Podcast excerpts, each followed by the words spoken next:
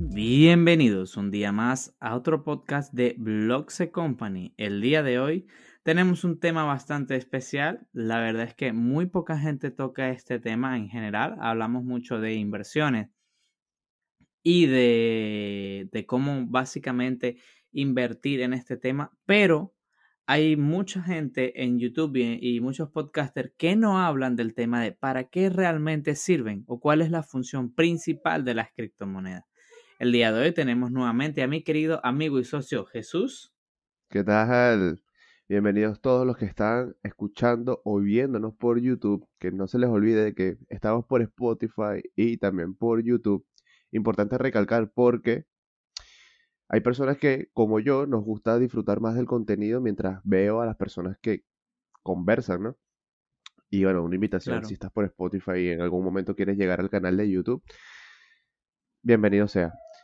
Y sí, la verdad es que el tema de hoy de qué hacer con las criptomonedas, porque ciertamente llevamos muchos episodios ya hablando sobre inversiones, sobre cómo gestionarlo o qué prevenir o qué proyectos hacer con criptomonedas, pero no hemos tocado el, el qué hacer aparte de esto, ¿no?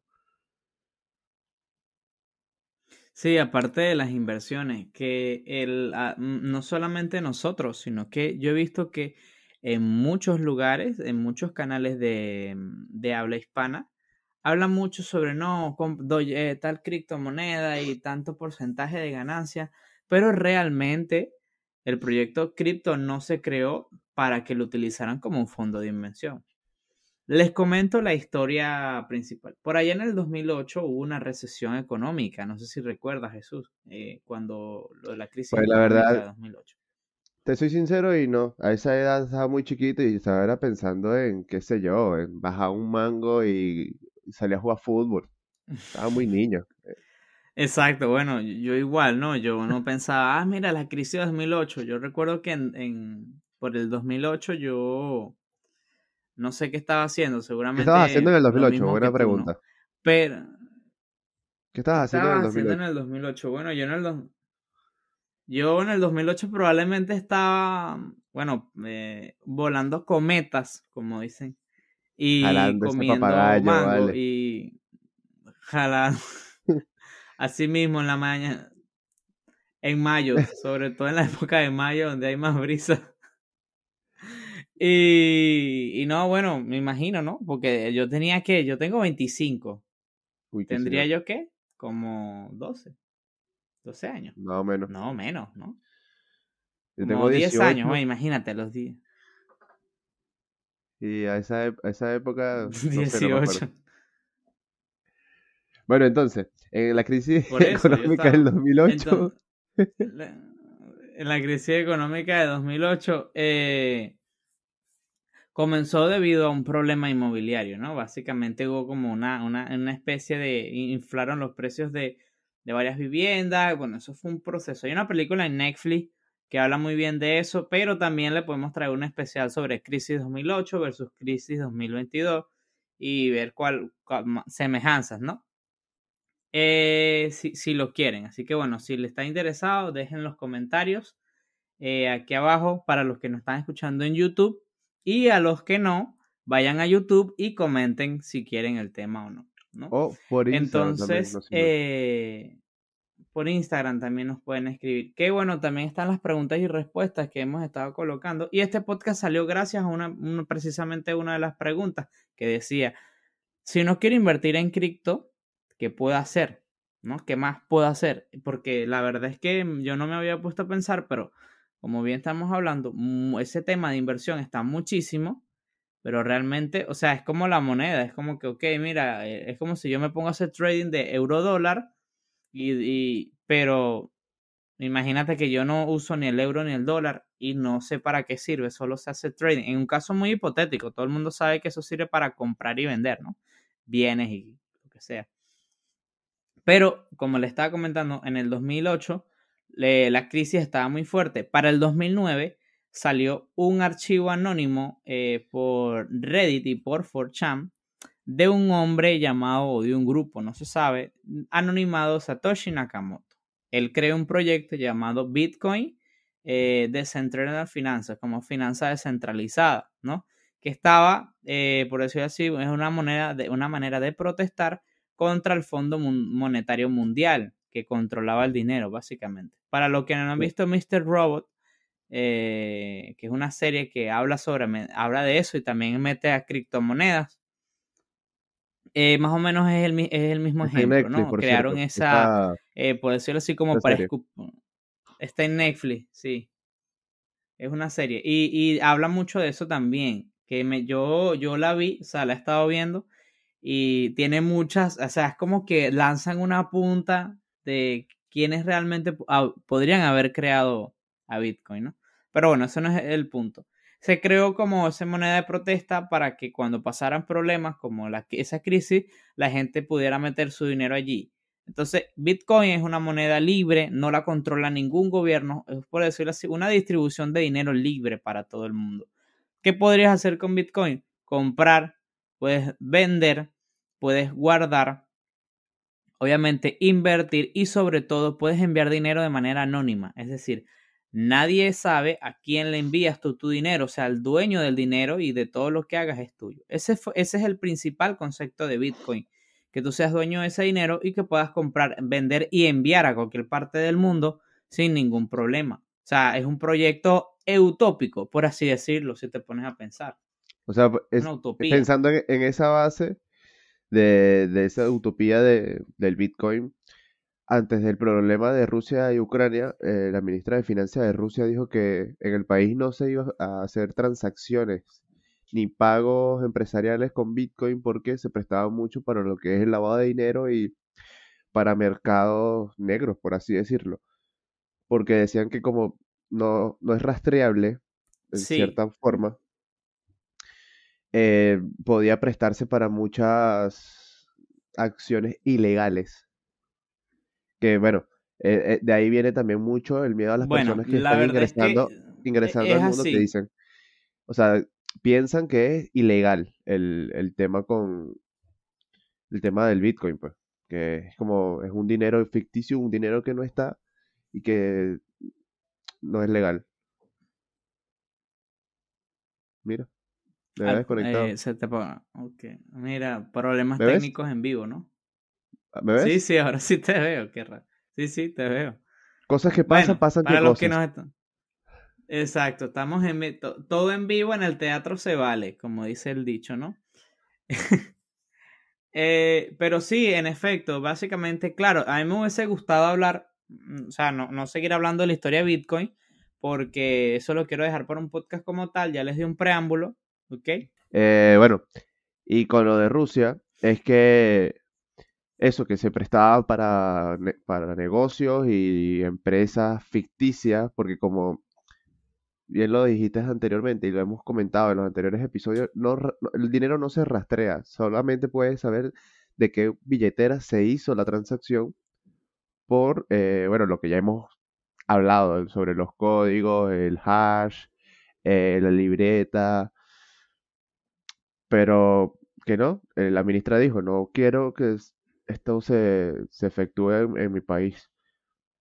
Básicamente, sí. y que, y que puede significar un retraso en la economía o un retraso en cómo va todo, porque poquito a poco la criptomoneda se va metiendo más y más y más de lleno en, la parte económica. Por ejemplo, ya los bancos, hay bancos que han aceptado como que trabajar con, con las Bitcoin, con los Bitcoin o con las criptomonedas.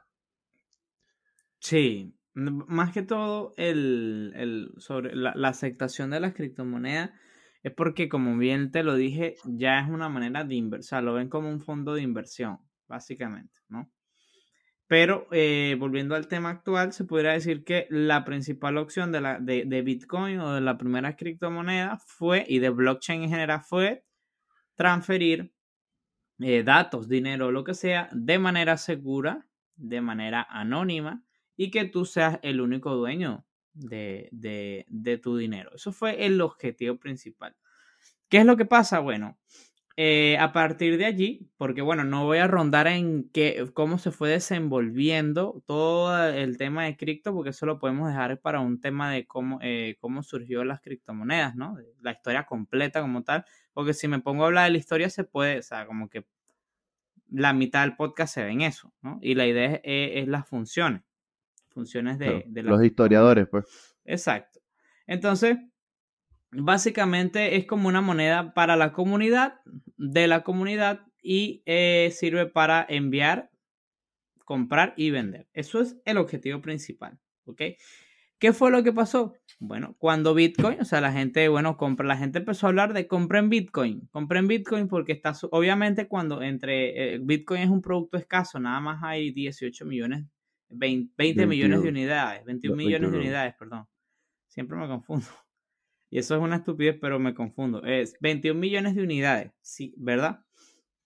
Entonces, eh, ya, por ejemplo, cada vez que hay un halving, que básicamente es que un bloque nuevo se descubre y se reduce la cantidad que queda, Bitcoin iba subiendo de precio junto con lo que fue la aceptación de la sociedad hacia la criptomoneda, ¿no? Eh, con eso empezó el mito de que, bueno, invierte, o sea, como que compra Bitcoin y eso va a subir porque la gente lo va a empezar a usar. Holdealo, pues. Holdealo, exacto. Entonces, eh, hubo mucha gente que compró Bitcoin en 60 centavos y cuando llegó a 60 dólares vendió y tenía un, o sea, un pastizal, ¿sabes? Y ahí eh, comenzó la fiebre. Yo creo que fue, es la fiebre de las criptomonedas. Comenzó cuando empezó Bitcoin a subir de manera escalativa y, ya después quiero, quiero meter el ejemplo que si no me equivoco lo hablamos en el primer episodio que hicimos de las, de las criptomonedas y es que la primera transacción de Bitcoin fue una pizza. O sea, lo vuelvo a traer, lo vuelvo fueron a traer. dos, por dos pizzas. Bueno, fueron dos pizzas, pero lo vuelvo a traer a, a la conversación porque conecta completamente con lo que estás diciendo. Una persona tenía 10.000 Bitcoin y decía, esto, tengo 10.000 Bitcoin, pero que valen 0,50 dólares cada uno. 0,30. Compró dos pizzas y dijo, bueno, mira, te doy 10.000 Bitcoin. Al sol de hoy, tú dices, con 10.000 Bitcoin. Entonces, Bitcoin me compró una casa, un carro. 80 millones de dólares, puede ser, algo así. Más o menos, debe ser como 80 millones de dólares. 10.000 80 mil, no sé. No, está en 40 mil. Si hacemos una guerra de tres. No, ahí dándole a las matemáticas. Vamos a redondearlo y decir que son como 80 mil dólares. sí, 80 dólares. 80, 80 millones de dólares. 80 millones de dólares. Igual sigue siendo mucho dinero, pero en ese momento eh, no valía absolutamente nada. Y la gente que tenía Bitcoin, pues yo creo que los tuvo más que nada por, por estar en la moda o estar en, en, ¿cómo se llama esto? En, en la onda de, ¿no? Que salió el Bitcoin, ¿cuántos Bitcoin tienes tú? Yo tengo tantos, no sé qué. Porque, siendo sincero, al, a principio de, del inicio de este, del proyecto del Bitcoin, no se veía venir eh, que se elevaran los precios como están actualmente. 400 millones de dólares. Ah, bueno, imagínate tú. Imagínate. Comprobado. ¿Ya está?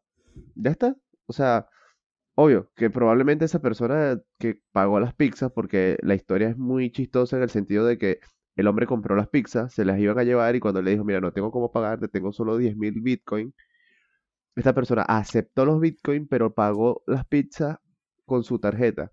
Al sol, de hoy no se sabe, al sol de hoy no se sabe quién es el, el que pagó las pizzas, pero se quedó con los 10 mil bitcoin.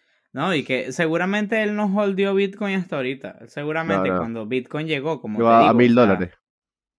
ponte que vendió en mil, en cien, ya tenía mucho dinero. Exacto, ya le sacó más del 100%. Ya le sacó, exacto, sí, o sea, me imagino que no ha esperado mucho. Como eso, eso lo escuché en otro podcast de cripto que escuché, que de verdad no recuerdo el nombre. Donde un hombre dijo que es algo que es verdad, que yo también lo comparto eh, sí, escucho podcast de otra gente de criptomonedas, no solamente hago el mío, ¿sabes? Escucho otros podcasts también. No, pero está bien, eh eso es consumir contenido para saber más o menos de qué va el ambiente, ¿sabes? Exacto. Y entonces uno de los que estaba entrevistando dijo algo que es verdad, dijo como que, o sea, el que te diga que tiene Bitcoin desde el 2009 es mentira. O sea, literalmente es así. O sea, vas a esperar, te vas a... Nadie se arriesga o nadie tiene tan... Al menos que seas como yo que los perdió por el 2013. Exacto, eso, eso iba a decir. Al menos que pierdas la contraseña y la, cuenta, la, la palabra raíz, la raíz de la cuenta y ya está. Exacto, que yo tengo 120 mil dólares por ahí. Por ahí. Tranquilamente. tranquilamente. Pero bueno, como les eh, estaba comentando, entonces ahí empezó el, el, no el mito, sino como que la fiebre de cripto, de invierte en cripto. Pero realmente, analicemos bien. ¿Cuál es la función real de Ethereum? Por ejemplo, ya dijimos la función real de Bitcoin y cómo se, se formó esa filosofía. Después de Bitcoin vino Ethereum, ¿no? La competencia. La competencia. Ethereum ya es una empresa básicamente, o sea, Ethereum no es tan descentralizada, hay una empresa detrás, hay gente detrás, sin embargo sigue con el mismo funcionamiento de los mineros, la comunidad, todos nos amamos, ¿no? Pero Ethereum básicamente innovó porque su blockchain eh, hace lo que es smart contracts, contratos inteligentes, que para los que no sepan, es que eh, es básicamente tú programas un bloque que haga ciertas funciones. Por ejemplo, que haga mini criptomonedas, o sea, que haga tokens, que básicamente es lo que hace Ethereum, y sirve para que la propia, la propia gente creara su propia cripto y tuviese un, un proyecto detrás. ¿Qué es lo que tienen todas las criptomonedas? Todas tienen un proyecto detrás, por eso tienen un valor en el mercado. Entonces, Ethereum trajo eso al mercado, dijo que iba a funcionar con una cosa llamada el gas limit, pero el gas limit no sirve para una mierda es muy tedioso. Y eh, tiene ya lo mismo, solo que en Ethereum ya hay una cosa que se llama Etherscan, que el Etherscan todas las transacciones también públicamente. Y eh, eh puedes comprar, o sea, sirve para lo mismo, comprar, vender y enviar dinero. Y también puedes hacer contratos inteligentes para tener, qué sé yo, eh, un contrato de una casa en blockchain para que sea solamente tuyo y nadie pueda falsificarlo Puedes crear tu propio token para, qué sé yo, darle valor a un proyecto que tú quieras. Y, trajo esa innovación al mercado. O sea, básicamente estos dos pilares crearon eh, la base fundamental de todo lo que más se creó con cripto, ¿no? Entonces, esa es la función real de las criptomonedas. La descentralización, el que tú, el que la comunidad teóricamente pueda decidir eh, qué es lo que vamos a hacer con esto. Yo, yo tengo dinero hoy no es que el banco me lo quita, ni no es que van a venir a embargar mi casa porque yo le debo a, Ethereum, ¿sabes? O le debo a Bitcoin. No, o sea, yo tengo mis Bitcoin, tengo mis Ethereum, tengo mis monedas y soy dueño de, lo mío, ¿sabes? Esa es la, la, la funcionalidad. Las transacciones con Bitcoin y, y Ethereum y esto no permiten excederse el límite, o sea, no hay préstamo. O, sea, trabajas y operas con el dinero que tienes. Ya está. No tienes, no tienes préstamo. Hasta donde tengo entendido. Capaz y me dice por ahí una persona, no, sí, hay préstamos y tal. Pero no es, de la, no es del mismo Bitcoin. Probablemente sea de una persona, un prestamista. Un prestamista, exacto. No hay préstamos. No es que tú le vas a pedir Ethereum, mira, préstame 20 Ethereum, ¿sabes? No. Y te los pago en un cuota. Mentira. No, no. O sea, hay bancos que lo están haciendo, ¿sabes? Hay bancos que tú compras, sí los hay, fintech actualmente, que tú... Pero no solo estás comprando directamente Ethereum, se lo estás comprando a un tercero, a un banco. Claro. Exacto, un banco nuevo. Hablando del banco, que para las personas que lo siguen en, Instagram, que montaste en estos días una historia donde había un cajero de Bitcoin. Me pareció súper interesante eso. Sí, o sea, los había visto, pero nunca me, nunca me dio, o sea, me da curiosidad, pero nunca me les acerqué a ver qué funcionalidades y qué operaba, qué, ¿sabes? ¿Qué, qué podías hacer? Bueno, la verdad es que el, el eh cajero, mm, super, o sea, para una persona que, por ejemplo, tenga Bitcoin y no quiera pasarlo, de verdad no quiera pasarlo por su banco y lo tenga en, en Binance, es perfecto. ¿Por qué? Porque yo podía, o sea, es que no traje, debería tener aquí la, la factura, ¿no? ¿Qué sacaste? ¿Sacaste cuatro Bitcoin ahí? no, no, saqué unos Ethereum que tenía para probar, ¿sabes? A ver qué tal funcionaba. Era una estupidez, fueron como 10 euros, pero eh, o sea, era para probarlo. Que bueno, vamos a ver. Eh, porque nunca había probado un cojero automático de Bitcoin tampoco, porque bueno, yo básicamente cómo funciona, como si lo quieres cambiar, lo, lo, vendes y lo pasas a tu banco y punto. Pero si de verdad eres cripto, cripto all, aunque yo soy cripto all school, Pero he aprendido como a, no ser tan... Las criptomonedas no deberían ser un mono de fondo de inversiones y te vas desapareces en la... Ahí medio, eso sonó medio cripto... Medio cripto bro. Cripto bro. Yo era cripto bro, ¿viste? Pero el papá de los cripto bros. Nadie de mis... O sea, nadie de mis amigos en esa... Imagínate, por el 2012. Yo sí... Era medio cripto bro. Medio hay una moneda por ahí que se llama Bitcoin. Hermano, déjame quieto, quiero pasar mi, quiero pasar mi celda tranquilo, ¿vale? ¿Me estás hablando de eso? ¿Me estás hablando tú ahí de monedas ficticias que no existen y no se tocan? Exacto. Entonces, imagínate, yo era hiper... Y es más, cuando yo conocí Bitcoin, yo lo conocí por un video de terror que hablaban sobre la Deep Web. Eso fue en el 2010 y hablaban que había una moneda secreta llamada Bitcoin que la puedes conseguir allí. Y ahí fue cuando yo dije, ¿qué es esto? Y empecé a investigar, investigar y, o sea, por un video no se metan en la Deep Web. No se metan en la Deep Web. Ya ahora no es necesario, pero ahí fue cuando yo conocí. No se metan en la Deep Web. A todo este mundillo. Pero como les digo, entonces su principal función es esta. Por ejemplo, no quieres usar Bitcoin para invertir, quieres transferir o guardar dinero, tú puedes usar Bitcoin y también puedes usar Solana. Solana y Cardano. ¿Por qué? Porque Solana y Cardano tienen una blockchain muy rápida.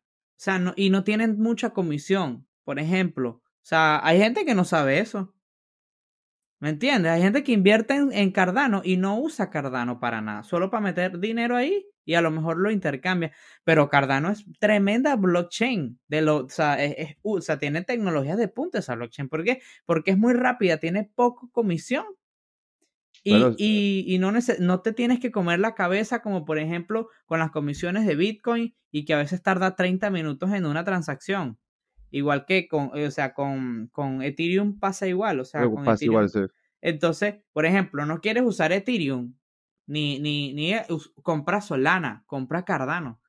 Son dos, o sea, por ejemplo, Solana pretende crear un ecosistema en base a su moneda de, con, o sea, con NFTs y toda la cosa, ¿no?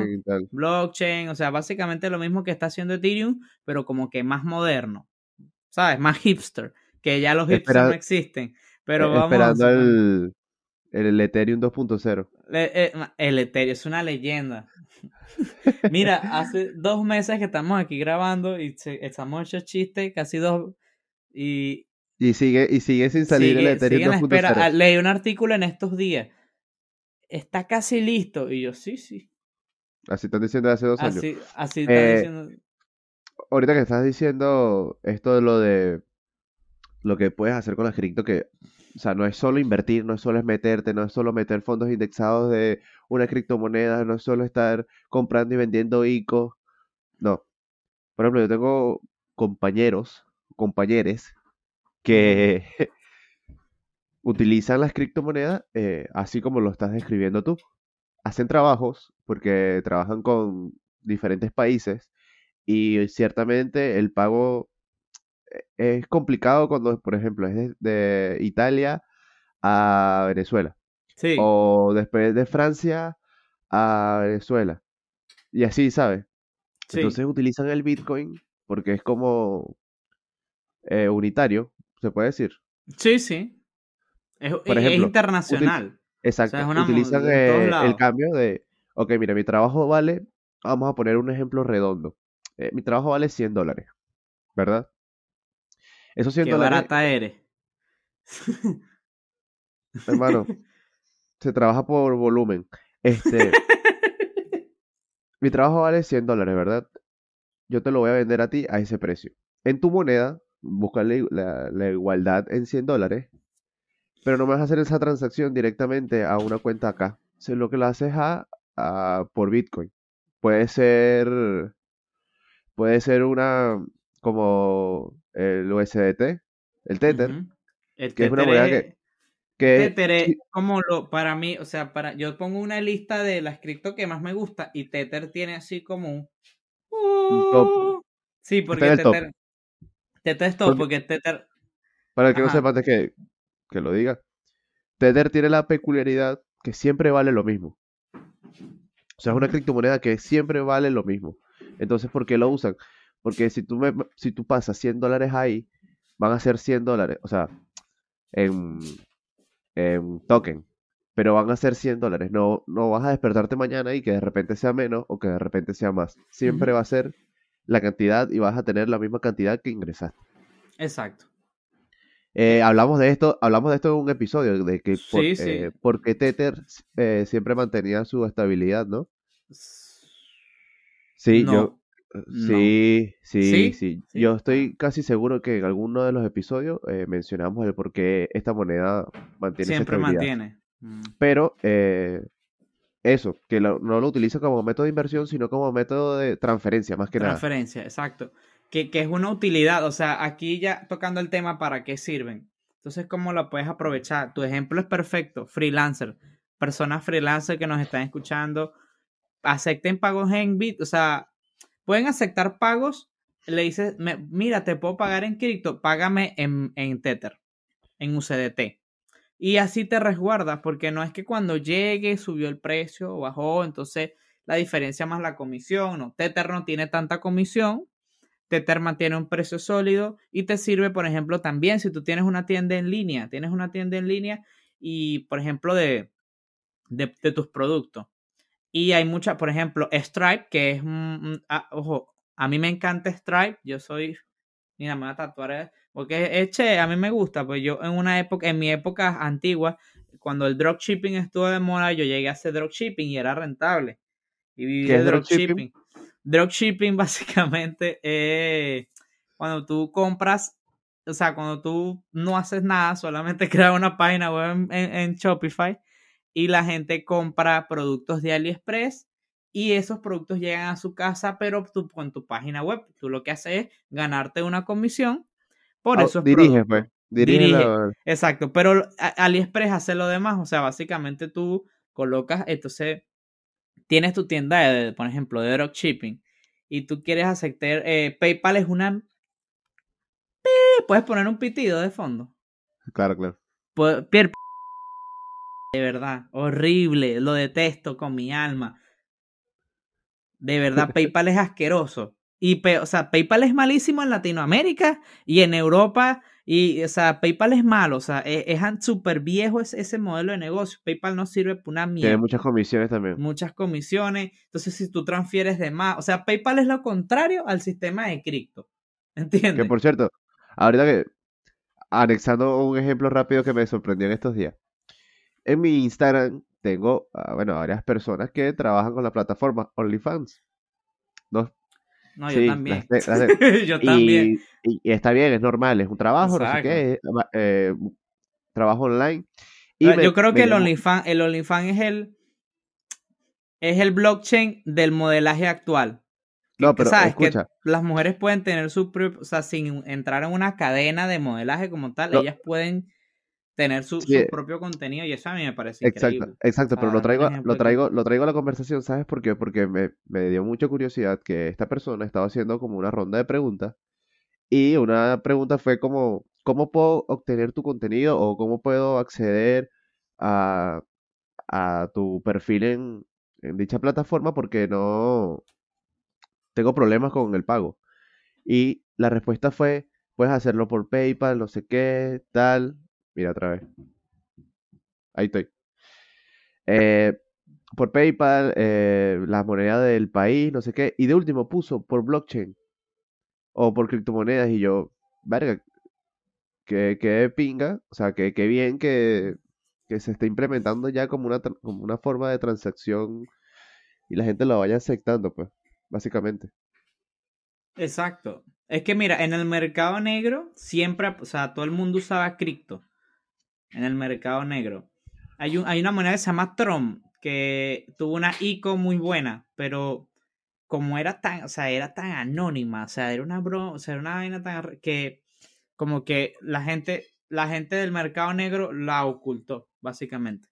No sé, por ahí hay información de Trump, la ICO fue muy exitosa, pero imagínate, o sea, algo así, imagínate que Trump utilizaba, se utilizaba con, con la tecnología de Tor o sea, las transacciones no se podían, no es como Bitcoin que tú, no, no existía Etherscan.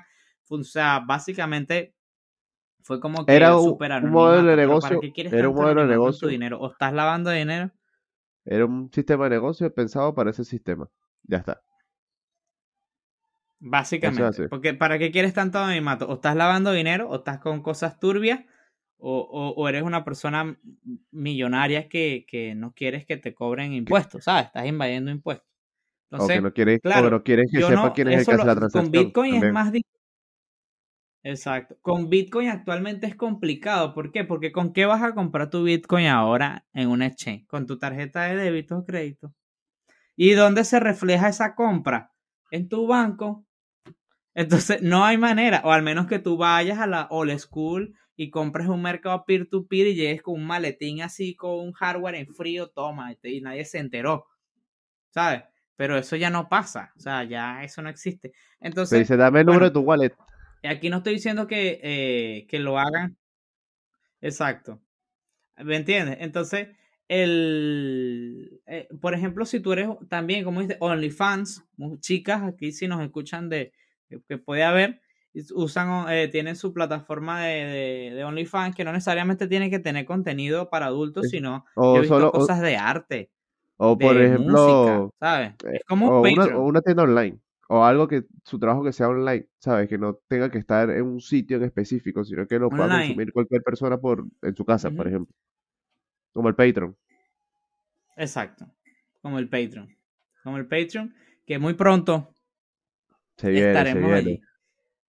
Se viene el Patreon. Entonces, eh, claro, el básicamente para eso pues, es- es- lo puedes usar.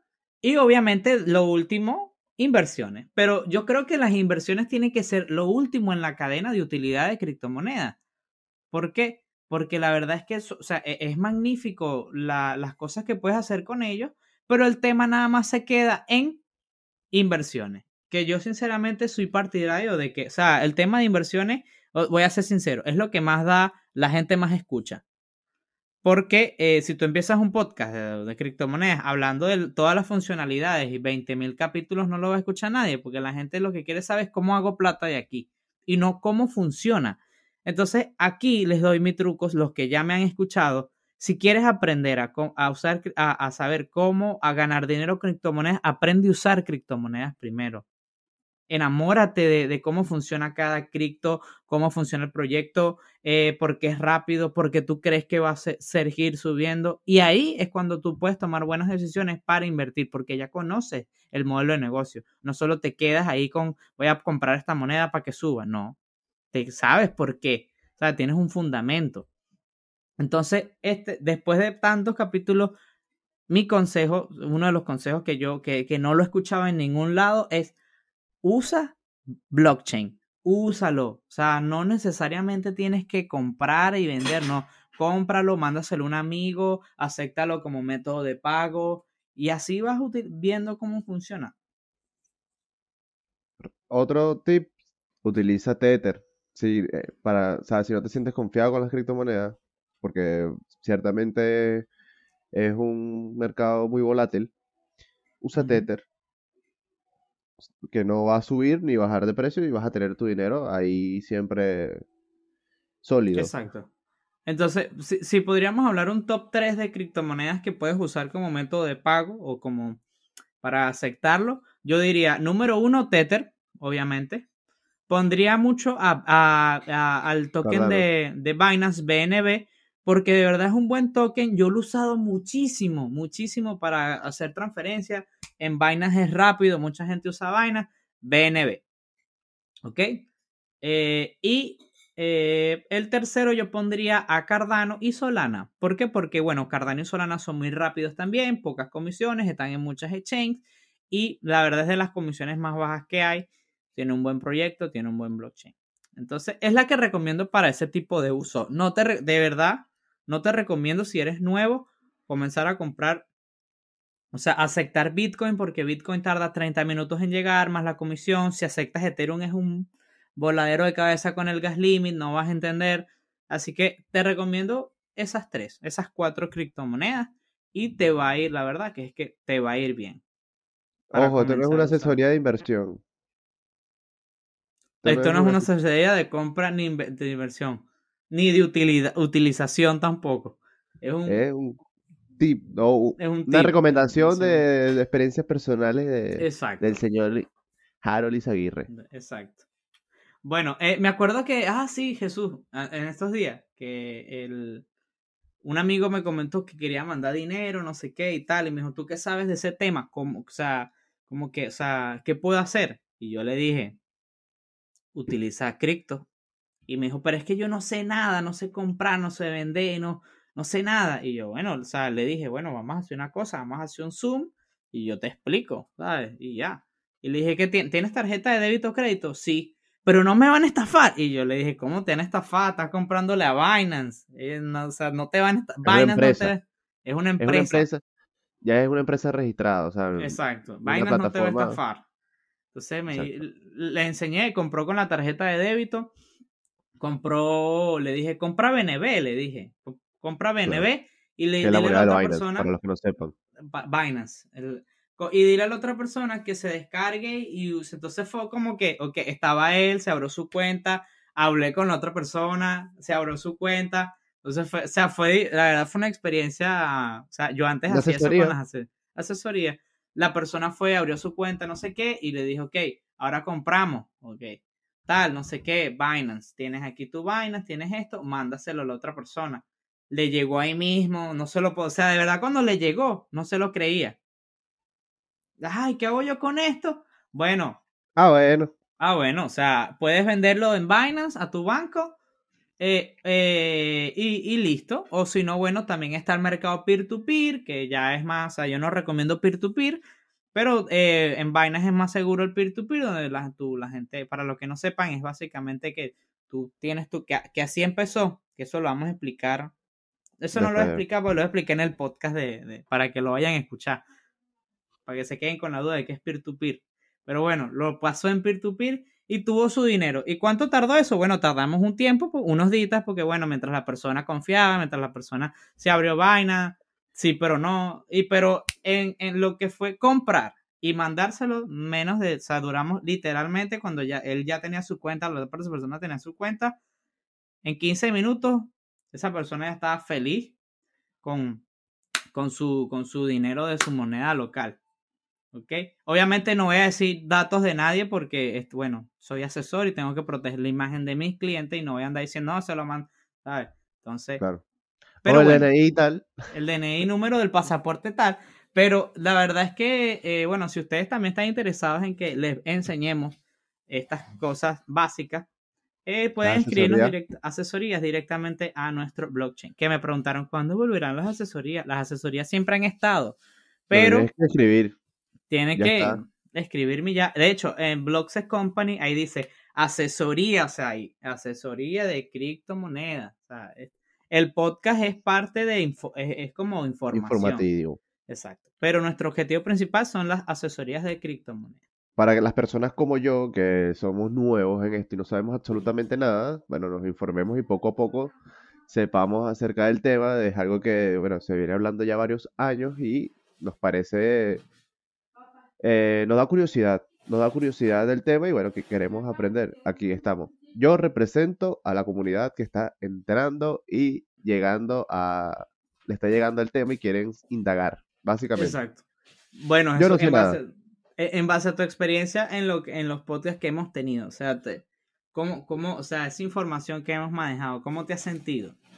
Eso nunca No, te lo he bien. Eso preguntado. tú vas. tú- ahorita yo tengo una cita con alguien y le llego hablando de, de una, Crypto De Bro. una. Hola, ¿cómo estás, mami? Tu mierda en- Verga, no, qué feo. No, Qué feo, pero no, No hagan como te digo, e- es, lo que lo, lo feo, lo feo es que yo critico y lo señalo, de verdad los critico a la gente que que, Que quiere te meter dice, todo el mundo en esto.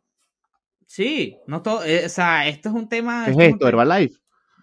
No, eso me molesta, que esto se haya convertido en Herbalife, por favor. O sea, no, esto debe ser un tema delicado, esto ser, un, ¿sabes? Un tema con pinzas, no es para todo el mundo. Hay gente que no, sea, yo, por ejemplo, a mí me gusta usar, a mí, a mí, a mi persona, a mí me gusta que me paguen en, en BNB, en cripto, en Ethereum, o sea, porque yo conozco el tema y sé que es rápido y si lo voy a cambiar, lo cambio rápido. O sea, por ejemplo, lo digo de verdad, a mí me encantaría poder eh, llegar a una tienda que ya, ya, ya se puede, pero no en todos lados. O sea, yo no podía ir a Mercadona y pásame tu. BTC ahí. No, no se puede. ¿Por ¿Y qué? qué? Porque, porque no es un tema para todo el mundo, sencillamente. Y eso va a tardar muchos años. Hay muchas tiendas que, que por ejemplo, los cajeros de Bitcoin, un aplauso, tremenda iniciativa para ermitaños como yo, que no quieren nada con los bancos. nada. Este, pueden es que ir los bancos son, muchas veces son un peo las colas. no sé. horrible. Y en euro, y acá en, acá en PIB puedes ponerle el PIB, ¿no? Claro, claro. Este, son horribles. Son terribles. Horribles. No, no, no, no. Y en Latinoamérica peor. Los Es que- bancos no sirven. Es que hay mucho, mucho proceso legal, mucho, mucho trámite, sí. Sí, es, es más, yo soy, mira, yo vine, a- yo me abrí una cuenta de banco en mi país natal, en Venezuela, porque yo tenía una novia. Yo tenía una novia que estaba cansada de que cuando yo vendía, o sea, yo vendía BTC tal, se pasaban a la cuenta de cuenta de ella y Ajá, lo tenía que pasar a ti. siempre. Y ella me, ella tenía el dinero, entonces íbamos a pagar y pagaba ella porque era con su tarjeta, ¿no? Y a mí no, o sea, era mi dinero, me daba igual, o sea, yo no tengo ese complejo machista de yo tengo que Tengo tener pagar yo. yo voy a pagar, exacto, ¿no? O sea, X. Pero Oye, llegó un día bro. donde mi, mi mamá, mi, mi madre, una de las mujeres más sabias de la tierra, me dijo, Coño, feliz día hoy. Feliz Día Sí. las Madres aquí en España, sí, que no le he dicho nada porque no está. No sé si llegó. Bueno, Este, Ah, Qué bola. ok, un, un, este, un, un comentario del Día de las Madres me dijo en su idioma, te van a dejar, tienes que tener tu broma, no sé qué, y yo, no, mamá. ah". Y un día me dieron el ultimátum de lo de la tarjeta. Y tuve que ir a hacer, mi- o sea, fue la peor experiencia de mi vida. No se lo recomiendo. tuve que ir, sentarme, o sea, yo, imagínate, o sea, yo venía, o sea, toda la vida de agarrada, tengo mi billetera online, no sé qué, y los demás hicieron sus cosas de banco, bueno, se los paso a los demás, yo me dan el efectivo y adiós. Ahí me da la dice. Claro. Yo viví mucho tiempo de las criptomonedas, pero cuando digo mucho tiempo es mucho tiempo. Hacía, eso es otra historia, que creo que está en tu podcast. Lo de cómo Sí, yo sí. Eso en está en podcast, el vayan. rincón. Pueden Está en buscarlo el en, rincón. en el rincón en YouTube. Pueden buscar el rincón de Jesús Gategui y ahí está el episodio 7, 8 con Harold Izaguirre hablando sobre su experiencia con las criptomonedas. Con la criptomoneda. Bueno, yo, yo vendía, o sea, yo de verdad, lo mío era no sé qué, y me encantaba. O sea, de verdad creo que una de las mejores épocas, aparte de esta de mi vida, que disfruté bastante. Mira, yo fui a la playa eh, y mi familia decía, pero ¿de dónde sacas plata tú? ¿Sabes? ¿De dónde? Te lanzaba la de, ¿tú qué estás haciendo? Eso es ¿Tú qué estás haciendo? Y No, y lo peor es que cuando se lo enseñé a mi papá, mi papá se puso fiebre y tal. Logré que mi papá también estuviese viviendo eso un tiempo. Más nunca me juzgó por eso. Pero bueno, volviendo al tema principal. El punto es que ay, horrible esa experiencia. Al banco, saqué la tarjeta. Me sentí sucio, ¿no? Pero bueno, después que tuve mi cuenta de banco fue como que bueno, o sea, me acostumbré también, o sea, la comodidad de, ¿sabes? Tener tu dinero ahí con tu tarjeta también es cómodo, ¿sabes? Tiene, Claro. que tiene sus peros y sus contras, pero... eso. Y bueno, después de eso, imagínate, yo me volví fue fanático de las fintech, que son finanzas descentralizadas, que son como bancos, pero con mucho, eh, con tan, sin mucho más problema. Y de hecho, yo ahora solo uso fintech. Uso Paisera y eh, eh, que es muy bueno. No uso, Imagínate tú. bancos, no uso bancos normales, ¿sabes? Que eso también lo puedes poner en pitido, por favor. pero, pero eso. Un día podemos hacer un capítulo sobre específica, que eso es con, que eso es con Guillermo, que espero que venga, hablando de las fintech del momento y, o sea, cuáles pueden utilizar, o sea, si usan cripto, ¿qué es lo que hago yo? Cripto y fintech, más nada. O sea, si no quieren tocar nada de bancos normales, ¿no? Pero bueno, creo que desenvolvimos ese cómo utilizar las cripto de manera diferente y para que pueden ser también utilizadas más que solo para la inversión, ¿no? Ujú. Bueno, llevamos aquí ya rato hablando. Creo que ya Sí. podemos concluir el, el episodio de hoy. Está diciendo que hablo mucho. Ah, es sí, hermano, te, te encadena. ¿Dó- ¿Dónde aprendiste tú? De Chávez. De hecho, ¿por qué no te callas? No, no, no. Cortamos No. esta parte y ya está. Y ya está. Bueno, de verdad muchísimas gracias por escuchar este podcast. Mm, Pido disculpas porque la semana pasada, bueno, mi querido Jesús estaba ocupado, pero bueno, hemos vuelto. Eh, nos estamos organizando para que sigan los podcasts. De verdad, muchísimas gracias a todos los que nos están respondiendo. Y muy pronto, ya saben, nuestro Patreon. Y si tienen alguna duda, en nuestras redes sociales. Así que dilos tú, Jesús. Nada, aquí le dejamos las redes sociales en la descripción del video. Si estás por YouTube, si estás por, por Spotify, eh, te dejamos el link en el video de YouTube encajado en la descripción. Igual, te dejamos eh, el Instagram para que vayas y comentes y digas eh, si quieres, si quieres asesoría, si quieres algo en específico, si estás activo en la ronda de preguntas de esta semana, que esperemos que, que aumenten las preguntas para, porque es interactivo y de verdad nos, nos entretiene hacer ese, ese, Esa ronda de preguntas interacción. semanal. Sí, sí, esa interacción. Y bueno, cualquier cosa lo puedes dejar en los comentarios del video. Así que sin nada más que decir, ¿no? Exacto. Recuerden seguirnos en nuestras redes sociales como arroba Company y esto fue Blockse Company y nos vemos en el siguiente. Siguiente. Hasta luego. Pero- Qu'est-ce qu'il y a Tu as sommeil